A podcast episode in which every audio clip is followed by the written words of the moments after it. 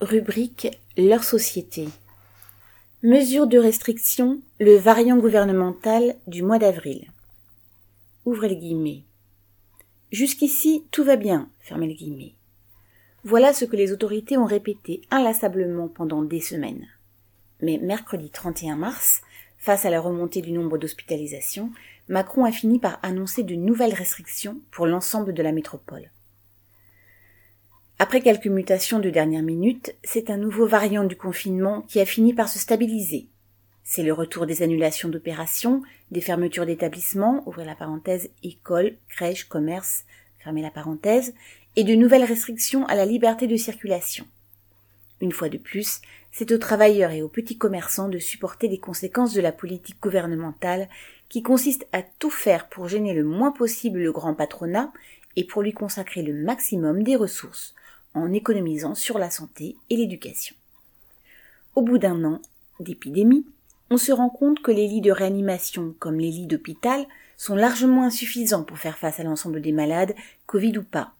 Faute d'avoir mobilisé les locaux inutilisés et embauché des étudiants, par exemple, pour accueillir les enfants en petits groupes, les écoles sont devenues des foyers de contamination et ont fermé. Les parents sont invités à télétravailler, tout en assurant l'école à la maison, ou à demander à être mis en chômage partiel.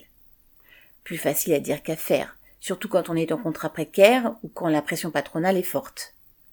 La ministre du Travail a aussi gracieusement accordé aux parents le droit de demander à modifier leur date de congé, point de suspension, tout en précisant que l'ordonnance qui permet au patron d'obliger les salariés à poser des jours de RTT ou de congé est toujours valable.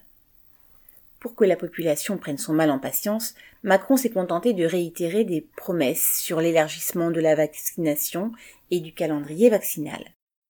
Celui-ci est devenu presque aussi détaillé qu'une attestation de circulation, mais chacun sait que c'est l'industrie pharmaceutique qui en déterminera le rythme réel, pas le gouvernement. Tout cela fournit aux opposants de tous bords bien des occasions de prendre la parole, en général pour dire systématiquement le contraire de ce que fait le gouvernement, ouvrez la parenthèse, ouvrir quand il fait fermer, fermer quand il laisse ouvrir, fermer la parenthèse. Il ne s'agit là que de se placer dans la course aux élections régionales et présidentielles, et leurs critiques ne valent pas mieux que les décisions gouvernementales.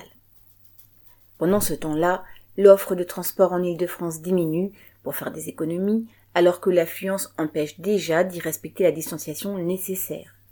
Les soignants, qui ont eu le plaisir de s'entendre dire qu'ils vont devoir faire des efforts, poussent les murs après avoir couru pendant des mois pour rattraper le retard pris du fait des déprogrammations précédentes.